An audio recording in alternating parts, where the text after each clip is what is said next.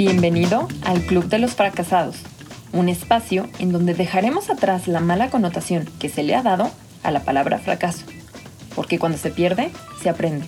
Y para lograr acoger tus éxitos, primero debes aprender a celebrar tus fracasos.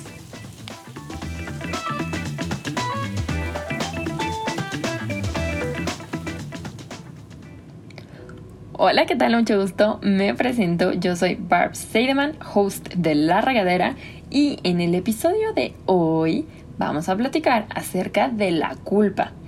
Específicamente por qué sentimos culpa cuando nos equivocamos o cuando fracasamos. Y para poder llegar a ese punto, a esa respuesta, a esa conclusión, primero me gustaría compartirles algo que aprendí hace un par de años cuando me topé por primera vez con un libro que seguramente todos hemos oído hablar de él, llamado Los Cuatro Acuerdos, de Miguel Ruiz. Si no lo han leído, se los recomiendo muchísimo. Yo creo que fácil entraría dentro de mi top 10 de libros que sí o sí debes leer en algún punto de la vida, porque va a cambiar tu perspectiva del mundo y lo más importante, la que tienes de ti mismo. Así que en este episodio voy a estar haciendo referencia a algunas cosas que se mencionan en ese libro, pero contado a mi manera. Como buena fanática de Harry Potter que soy. Esta historia comienza con los humanos. Los humanos somos un animal autodomesticado, porque así como nuestra mascota preferida, respondemos al sistema de creencias que nos transmitieron, ajá. En este caso, pues nuestros padres o nuestros cuidadores, o sea, abuelos, tíos, hermanos, etc. Utilizando el mismo método de castigo y recompensa. Muy fácil. Cuando Fluffy hace del baño y en donde lo entrenamos para hacer del baño, sobre todo al principio, se le da un premio o una recompensa. Pero cuando hace del baño donde no debe, lo regañamos o lo castigamos. Con el paso del tiempo, Fluffy va a ir aprendiendo o se va a ir programando para saber qué sí debe hacer y qué no debe hacer, que sí está permitido y que no está permitido, con cuáles de todas sus acciones va a obtener un premio para continuar haciéndolas y con cuáles obtendrá un castigo para evitar hacerlas. Ese va a ser el sistema de creencias de Fluffy. Y nosotros los humanos funcionamos de la misma manera. Porque nos castigamos a nosotros mismos cuando no seguimos las reglas de nuestro propio sistema de creencias. Es decir, nos premiamos cuando somos niños buenos y nos castigamos cuando somos niños malos. Ahora, a nuestro sistema de creencias le vamos a llamar imperios. Así que si ustedes son tan fans de Harry Potter como yo, seguramente estarán familiarizados con los encantamientos. Y sabrán que quien ejecuta este maleficio imperdonable logra controlar a la persona dejándola sin voluntad propia porque tiene que hacer lo que le mandan hacer, no lo que quiere hacer. Bueno, pues nuestro sistema de creencias imperios es el que gobierna nuestra mente, nos hayamos percatado de ello o no. Es decir, no es cuestionable, porque cualquier cosa que esté en ese sistema es nuestra verdad absoluta.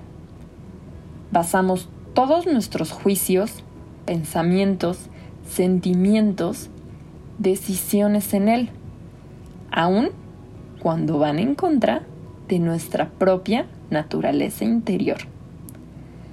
O sea, para poner otro ejemplo, Imperius es el equivalente a los diez mandamientos, porque las personas que rigen su vida y trazan su camino bajo la religión católica lo hacen siguiendo la línea de estos diez mandamientos. Básicamente, ¿está permitido o está prohibido? ¿Está bien o está mal. Es correcto o es incorrecto. Así funciona. Hay algo en nuestra mente que lo juzga todo y a todos. Es como este hechicero interior que utiliza lo que está en nuestra mente para juzgar todo lo que hacemos o dejamos de hacer, todo lo que pensamos y no pensamos, todo lo que sentimos y no sentimos. Cada vez que hacemos algo que va en contra del embrujo imperios, el hechicero dice que somos culpables, que necesitamos un castigo y que debemos sentirnos avergonzados porque no estamos haciendo lo que tenemos o lo que debemos de hacer. Esto ocurre muchas veces al día, día tras día, durante toda nuestra vida. Entonces, como en nuestra mente habita el hechicero, que es quien tiene el control, hay otra parte de nosotros que recibe esos juicios. Y a esa parte le podemos llamar muggle. El muggle carga con la culpa, el reproche y la vergüenza que vendría siendo nuestra parte más humana. Esa parte de nosotros es justamente la que nos dice, no soy suficiente o lo suficientemente bueno, no soy inteligente, no soy atractivo, no merezco ser amado, no soy capaz de lograrlo. Entonces el hechicero lo reconoce y dice, sí, claro, tienes razón, no eres suficiente. Y todo esto se fundamenta en este sistema de creencias, imperios, en el que jamás escogimos creer.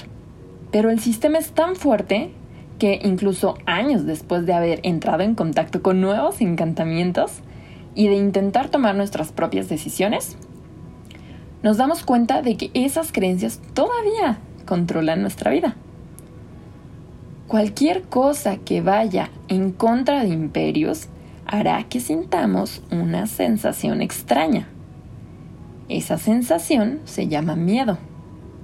Justo lo que platicábamos en episodios pasados. ¿Ven cómo todo está conectado? Porque incumplir las reglas que consideramos como verdad absoluta y que pensamos que son inquebrantables, nos hace sentir inseguros. Porque imagínense, después de haber vivido toda una vida bajo el maleficio imperius, en donde al menos sabes con certeza lo que se supone que tienes que hacer, porque alguien más te está marcando el camino, al momento de romper ese hechizo, no vas a saber qué hacer, ni a dónde ir, ni qué pensar, ni qué sentir, ni qué es lo correcto, ni cuál es el camino hacia Hogwarts. Por este motivo, necesitamos de una gran valentía para desafiar nuestras propias creencias, para romper el maleficio imperius que tenemos desde que nacimos. Así como Harry Potter y su cicatriz. Porque aunque sepamos que no las escogimos, también es cierto que las aceptamos. Pero son tan poderosas que incluso cuando sabemos que están equivocadas y actuamos en contra de ellas, es que aparecen sentimientos como la culpa, el reproche y la vergüenza. De la misma forma en que cualquier gobierno tiene un código de leyes que dirige el camino de la sociedad, o bueno, al menos eso se supone, Imperius, nuestro sistema de creencias, es el que gobierna nuestro camino personal. Todas estas leyes existen en nuestra mente, creemos en ellas y nuestro hechicero interior se encarga de que se cumplan. Y cuando no se cumplen, entonces identifica la culpa del muggle y decreta que merece un castigo. Recuerden que una parte de nosotros es el hechicero y otra parte es el muggle. O sea que al final estamos siendo juez, verdugo y víctima al mismo tiempo. Pero realmente ¿estaremos siendo justos? Porque la verdadera justicia consiste en pagar una sola vez por cada error cometido. Lo que es verdaderamente injusto es pagar varias veces por el mismo error. Es por eso que ahora quiero que se hagan la siguiente pregunta, aterrizada a su vida. ¿Cuántas veces han pagado por un mismo error? Yo tengo la respuesta. Miles de veces, cientos de veces, como mínimo.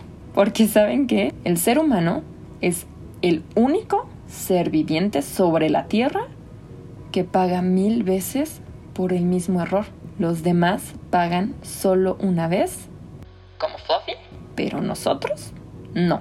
La clave está en que tenemos una gran memoria. Cometemos una equivocación, nos juzgamos a nosotros mismos, nos declaramos culpables y nos castigamos. Si fuera una cuestión de justicia, con eso bastaría. No habría necesidad de repetirlo. Pero cada vez que lo recordamos, nos juzgamos de nuevo, volvemos a considerarnos culpables y nos volvemos a castigar una y otra y otra y otra vez. Tomando el ejemplo de una relación, puede ser amistosa, amorosa, laboral, familiar, la que ustedes quieran. La otra o las otras personas también se encargan de recordarnos ese error que alguna vez cometimos. Una y otra y otra vez. Así que volvemos a juzgarnos. Volvemos a castigarnos porque en el fondo estamos experimentando culpa de nuevo. ¿Acaso eso es justo? ¿Cuántas veces hemos hecho que nuestra pareja, hijos, amigos o padres paguen por el mismo error? Porque todos hemos estado en ambos mundos. En el mundo mágico, siendo hechiceros, y en el mundo real, siendo muggles. Porque nos hemos sentido culpables, pero también hemos hecho sentir culpables a otros, recordándoles sus errores para que vuelvan a pagar por ellos. Pero volvemos a lo mismo. ¿Eso es justo? El otro día estaba platicando con mi terapeuta justamente acerca de la culpa y ella me decía, es que la culpa es bien padre. Y yo así de, ¿cómo? O sea, ¿a qué te refieres? Entonces ella me explicaba que la culpa tiene muchas cosas que enseñarnos. Normalmente cuando sentimos culpa es porque sabemos, creemos o pensamos que lo que sucedió pudo haber sido diferente. Entonces nos reprochamos porque empezamos a repasar lo ocurrido una y otra y otra vez, intentando identificar en qué punto exacto las cosas se desviaron, como si pudiéramos elegir ese momento preciso en el tiempo para viajar al pasado y cambiar el curso de la historia. Y creo que mucho tiene que ver con que al final la culpa es un reflejo directo de nuestro miedo a equivocarnos, porque en el fondo queremos hacer, sentir, pensar y decir lo correcto todo el tiempo. Es por eso que al sentirnos culpables, es como si esa vocecita interna del hechicero nos estuviera diciendo y repitiendo constantemente, lo hiciste mal, así no era, por ahí no era, debiste haber hecho esto, pudiste haber hecho lo otro. Otra cosa que aprendí en terapia es que la palabra culpa se puede cambiar por la palabra responsabilidad, porque cuando nos sentimos culpables, hay una parte de nosotros que cree que tiene la solución a esa situación en específico, que está en nuestras manos el poderlo enmendar. Pero no siempre es así, porque hay cosas que están fuera de nuestro control y por eso es tan difícil dejarlo ir. Porque nos cuesta trabajo aceptar eso. Pero así como en la culpa podemos encontrar grandes lecciones, también podemos encontrarlas en cualquier otra emoción, porque obviamente si existen, es porque tienen una razón de ser. Por ejemplo, aterrizándolo al tema de la equivocación, la culpa nos dice, te equivocaste. El miedo nos dice, te equivocarás. La vergüenza nos dice, tú eres la equivocación. Qué fuerte, ¿no? Y este veneno nos puede consumir por dentro por los siglos de los siglos, amén. Pero, como todo en la vida, En nuestras manos también está el antídoto y la forma en la que podemos compensar lo que esta vocecita interna del hechicero nos dice constantemente para hacernos sentir cada vez menos. Y es con compasión, perdón y aceptación. Porque la compasión nos dice, la equivocación no te define. El perdón nos dice, no eres un error, eres un humano. Y la aceptación nos dice, no es una equivocación, es un aprendizaje. Así que con esto me despido, pero no sin antes decir, recuerda que para haber fracasado, primero tuviste que haber intentado. Así que cuéntanos, ¿y tú? ¿En qué la regaste hoy?